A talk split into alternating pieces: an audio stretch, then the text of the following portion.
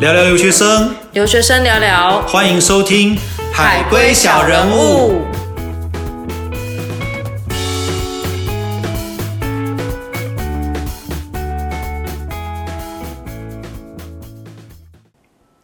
大家好，我是 Christy，我是叔叔，欢迎大家来收听我们第一集的《海龟小人物》。耶！哎，是说这是第一次跟你合作呢，是，没错，真也没有想到有这一天啊。对啊，所以其实呢，Christy 跟我，我们两个都是从海外留学回来。那 Christy 呢，前前后后在美国待了大概有四年的时间哦。大概四年，那我呢是前后大概待了有六年。那因为刚好我们在迈阿密的时候有一起度过一段留学生的生涯，所以呢，今天就想来跟大家聊一聊，从我们的角度看一看留学的生活，回忆回忆我们当年留学生的美好跟眼泪。对，那也希望大家来收听我们这个节目，可以得到一些讯息，分享一些我们当时的回忆。是，那我们今天要聊什么呢？哎、c h r i s t y 你记不记得我们最后一次在迈阿密 Park 的时候是是跟谁一起啊？就是跟你啊，啊跟我是吗？是我回来前那一次？就是因为你要欢送你回去这样子。啊对哦，对哦。可是那个不是 Park，那个都我自己煮哎。哎，这样也不算吗？对，所以所以 OK Park，其实我跟你讲，现在台湾也有开始有人在玩 Park。那到底什么是 Park？我跟你讲，我在 Google 上面找到，就是 l a 竟然有人用中文解释是百乐餐。百乐餐，对，你不觉得很特别吗？我真没有听过。但是你知道，我有，我不是说我有同学约我去 Park 吗？对，他第一次也是用中文跟我讲。然后他跟你说了什么他跟我说：“哎、我们来参加一个一人一菜，好不好？”我说：“哈，啊？一人一菜是，对，但是其实他也没讲错啦，对啊，因为就是一个人带一道菜菜，，嘿，对，嘿，对，所以这个其实 potluck 呢，它很简单来讲，就是说我们大家聚餐，那每个人自己准备一道料理。那一般来讲啦 p a l a k 我们还是由自己煮为主，因为第一个嘛，我们在美国其实大家都知道，出去吃其实相当的贵。那对于我们这种留学生来讲，其实自己准备是比较省钱的，而且其实 p a l a k 还有很多很有趣的事情。哎，什么有趣的事情啊？对，那我想我们今天这就是我们的主题，我们来聊一聊。第一个，到底在台湾有没有人在做 p a l a k 我知道我的同学有邀请我，那 Christy 他也有查到，这叫做百乐餐。那所以你知不知道呢？还是你曾经以前玩过呢？诶，我觉得如果可以的话，你都可以留言跟我们分享一下。那今天就按照我们两个对 p a l a k 的一个之前的经验跟想法，我们来聊一聊，好不好？好，哎，叔叔，那你觉得就是 p a l a k 有趣在哪里啊？其实我觉得 p a l a k 其实当然第一个有趣的就是你可以尝到大家的手艺嘛。那对，说真的啦，在台湾这么方便，对不对？你随便去哪里都可以买到很多好吃的，所以在台湾，我觉得除非成家，不然很少人会真的下厨房。第一个，妈妈很厉害；第二个，台湾的小吃很厉害。对，那但是到了国外，哎，可能很多人这是他第一次尝试煮饭，或者说煮菜、做厨艺这件事情。那 p a l a k 当然有趣的就是说，开始看看各家各显神通。因为呢，你永远都不知道你这个朋友他做出来的东西能不能吃。好，说到这个部分，你还记得我们之前有个朋友他煮麻婆豆腐的那个故事吗？哦，麻婆豆腐是吗？对，这个故事是这样的，就如同我们一般的 p a l a k 我们每个人都会带一道菜。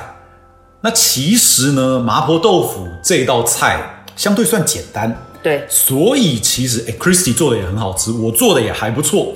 但是当天呢，我们就有一个女生的朋友自告奋勇说：“来，我做麻婆豆腐很好吃，我来做麻婆豆腐。”那我们当然就想，好啊，OK 啊，大家也爱吃，我们那边的人都蛮爱吃辣，所以麻婆豆腐赞，这个菜大家都喜欢。那结果到了当天，他把菜带来了，可是等到锅盖一打开，它的麻婆豆腐一点都不麻婆，非常的像肉燥豆腐，所以我们就拿这件事情笑他，大概笑了、呃一两年有了吧？大概应该有有有有有，而且我觉得重点还不是你你煮肉燥豆腐，你们一定觉得说啊，你们怎么嘿人怎么这么坏啊？人家就煮煮出来了，你还笑人家？不是麻婆豆腐，你名字是麻婆豆腐，你总是要有一点辣嘛。你有看过人家煮麻婆豆腐不加辣椒酱的吗？对嘛？就是因为他自己怕辣，所以他不敢加，导致这道菜变成肉燥豆腐，这叫我们情何以堪呐、对，然后他端出来的时候，你就看到，你有没有看过麻婆豆腐出来不是红色的，哎，是肉的灰色的。这个，哎，这个真的我也不知道该怎么讲，嘿，然后他就因为这件事情，嘿，被我们笑了很久。好啦，当然不是鼓励大家要去互相批评啦，但是嘿，你也知道嘛，大家在一起的时候总是就是互相会笑一笑，这个也就是对在 p a l a 的时候必然要的部分。没错，对，对。那叔叔，你觉得就是 p a l a 就是还有什么其他有趣的地方吗？哎，其实啊 p a l a 对于我们这些在海外的留学生，其实是一个让我们怀念家乡味很好的机会。因为你要想，其实，在台湾我们很容易找到很多好吃的东西。那可是，在国外，尤其在美国，呃，如果当然前提是，如果你在像加州、纽约这种大城，另当别论。但是，像即便是在一个大的城市，我们在迈阿密，要找到一个道地的台湾料理，其实相当的不容易。对对对，其实没什么机会。那所以最多就只能好吧，双手万能。比如说你想吃一道蒜泥白肉，比如说你想吃一道鹅阿煎，买得到材料，你就只能自己做了。那所以 p o w e r 的这个机会呢，大家也凭着这种对自己台菜的一些怀念，开始各显神通，去努力的做出自己记忆中，不管是台湾的味道也好，妈妈的味道也好。那所以其实真的，我们有些像 Christy 都是在做台湾味的一个翘楚。不过 p a l a k 其实就是在这个过程中，随着大家厨艺的磨练，也给了大家一个怀念自己家乡味的机会。哎，那你觉得就是像 p a l a k 要在什么时候办呢、就是送旧吗？还是节日啊？对，Christy 讲的很好哦。其实 p a l a k 它本身它就是一个社交活动。那 p a l a k 它的特色，就像我们早前提到的，为什么台湾有人叫做一人一菜？那一个人带一道菜这件事情，它就是一个非常好的社交媒介。所以像刚刚 Christy 讲到的，比如说像我们留学生的迎新送旧啦，或是说在国外一起欢度啊、呃农历新年，或是逢年过节，我们都会举行 potluck。随着每个人带来自己的菜色，或是我们互相屌屌对方的菜色，这种事情其实都可以让我们互相之间更认识对方，也更促进我们人与人之间的关系。对啊，哎，我觉得除了互搞这件事情，其实并不是就是都要一人带一道菜，因为我还记得我们之前就是在美国的国庆日做了非常当地的台湾菜包水饺这件事情。就是我觉得这也是可以促进彼此的可能一些玩啊，然后或者说做料理的那种乐趣的感觉。没错没错 p a l a k 为什么我们好玩？当然，吃是 p a l a k 的重点，但是其实呢，当我们每个人要准备一道菜，但是大家常常我们的做法，这我不知道大家是不是这样玩，但是呢，我们在迈阿密的这群人，因为互相其实真的都感情蛮好的，我们常常哦，虽然是一人出一道菜，可是我们是拿到某个人家里，大家一起准备，就有人。有人帮忙切葱，有人帮忙烫肉，有人帮忙做别的事情，有人摆盘。那在这个过程中，大家笑笑闹闹，其实真的是蛮好的一个回忆。还有另外，其实刚刚 Christy 有讲到一点很重要，像刚刚包水饺这件事情。那除了我们台湾人自己玩做菜或是一起做料理这件事情，也是很好的一个文化媒介，可以让我们把台湾的一些饮食文化。可以介绍给我们一些外国的朋友。讲到这个呃饮食文化这一块，就是像我之前呢、就其实先简单介绍一下，因为我自己其实个人是非常爱煮菜的。然后我当时候在念硕士的时候，然后我们就是会有一些像团体的一些作业啊，然后到了学期末之后，我都会邀请我们那一组的呃外国的学生，然后就是我邀请他们来我们家，然后来一起来就是做 p a l a 这件事情。但是我都会跟我的呃组员们说，哦，没关系，你只要带个饮料啊，然后带个就是甜点，这样就可以了，其他的由我来准备。哎，我为什么会想要都准备的原因，就是因为。我想要跟我的就是这些外国的朋友来介绍说，哎，台湾菜有多好吃，是你们在国外根本就吃，就是你们在你们自己本土都是没有办法吃到。例如什么肉燥饭，再来是卤白菜，再来是麻婆豆腐。对，而且大家别忘了，当然台湾最有名的，在国外人的眼中，那就是珍珠奶茶了嘛。所以其实你知道吗？我们的一个共同朋友也是在迈阿密，最近还拍了一个他让他自己的朋友。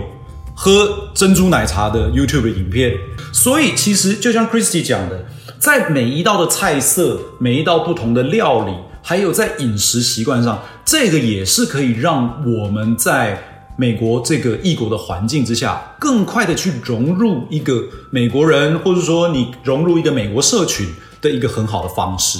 除非他们是很习惯东方文化，不然很多人其实是没有吃过所谓火锅。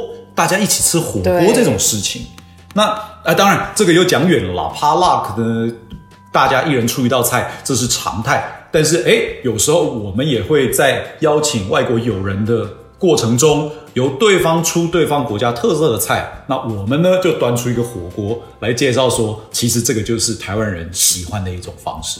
哎，那你有没有遇过那种人，就是他不会煮饭？然后他只能带现成的，你会不会觉得这种人很讨厌呢？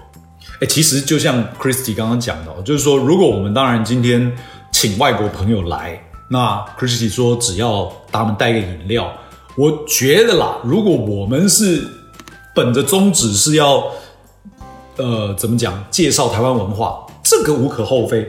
但是就像 Christy 说的，如果我们明明就知道对方不是不会做菜。或是甚至是厨艺不错，那可是呢，大家已经同意要参加 p a r l u k 来的时候却买了一个呃肯德基的炸鸡桶。哎，不要这样说，肯德基的炸鸡桶也是很贵的，好吗？哎，对，是很好吃，可是 l u k 是个心意嘛。就像我们刚前面分享了这么多，我们想要吃吃看，他到底花了多少心血。在我们这次帕拉格活动上，他是说没有花心血，但他钱也烧不多嘛。啊，对了，好吧，那在这样的情况下，我可能比较严格，我就会觉得说，你至少不管做的怎么样，煮个白饭也来拿来给人家笑一笑嘛，对不对？也是可以，对不对？是不是？那如果只是来，那带个饮料，或者说只是吃，甚至连饮料都没有带，那可能我们在帕拉格上不会真的。太走心了，但是可能屌他两句肯定是要的。简而言之啦 p a l u k 其实再怎么说，它还是一个呃社交的聚会。那我觉得社交的聚会这件事情呢，其实是要付出的。那当然，我们在国外的这个体系下，尤其在美国的文化之下，其实美国的文化是在在的都呃培养他的美国人在这个文化底蕴下如何去培养一个社交活动的能力。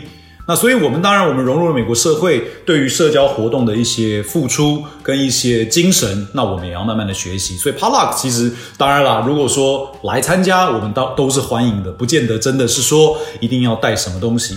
但是在社交的过程中，如果说你也能够有一些付出，会让大家觉得这个社交的环境会更活泼、更友善。对啊。所以其实除了 p a l a 可能规定大家可能带什么样的菜色啊，或者是是怎么样，其实，在最一开始的时候，像我邀请我的同学，我都会问他们说，就是你们有什么东西不能吃吧？因为有一些因为就是宗教的关系，他是没有办法吃猪肉。那像肉燥饭这件事情，他就 真的没有办法吃到，但也是可以用牛肉来代替，但就味道就很不一样。对哦，Christy 其实提到了一个重点。在美国，因为美国毕竟如大家所知，各个呃国籍、各个文化背景的人都有。那除此之外，也有就是生理条件，比如说像乳糖不耐啦，比如说像坚果类过敏啦、贝壳类过敏啦，大家各自有各自的饮食限制。那趴趴这件事情，既然它是一个以吃为主的社交活动，那当然大家希望能够尽兴。对于这件事情，真的要小心。那除了说对于生理上如果会过敏，这可能会产生一个呃真的有生命危险的疑虑之外，其实如果在宗教的因为宗教的饮食呃限制上，我们没有去注意到，这也是一件相当不礼貌的事情。所以这个也是大家在办 p a l a k 的时候必须要真的谨记的一部分。所以啊，Christy p a l a k 这件事情有没有给你什么一些特殊的回忆？或是说特殊的价值呢？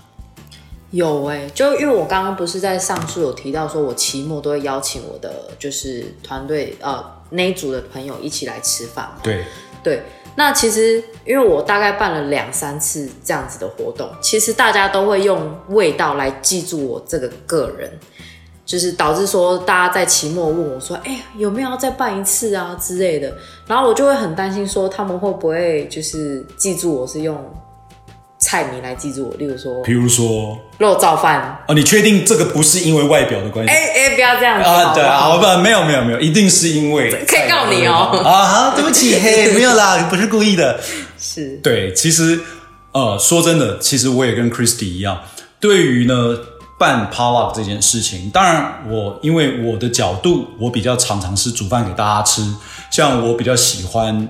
做一桌子的菜，请大家来。当然，这不见得真的是 p a luck，但是其实精神是一样的，都希望透过自己的付出、自己的努力，可以把自己的手艺带给大家，当做一个大家情感的连结。那你中间，我会认为付出的时间越多，付出的心力越多，其实就是你对于你周遭的这些人，你对他情感的连结。有多强烈，所以我认为 p a l u k 或者说展现厨艺这件事情，或许在今天的台湾，我们也可以把它当成一个很好的社交媒介。在现在，其实大家在台湾的社会也渐渐的变得越来越疏离的情况下，大家凑在一起，能够一起吃个饭，其实真的不错。对。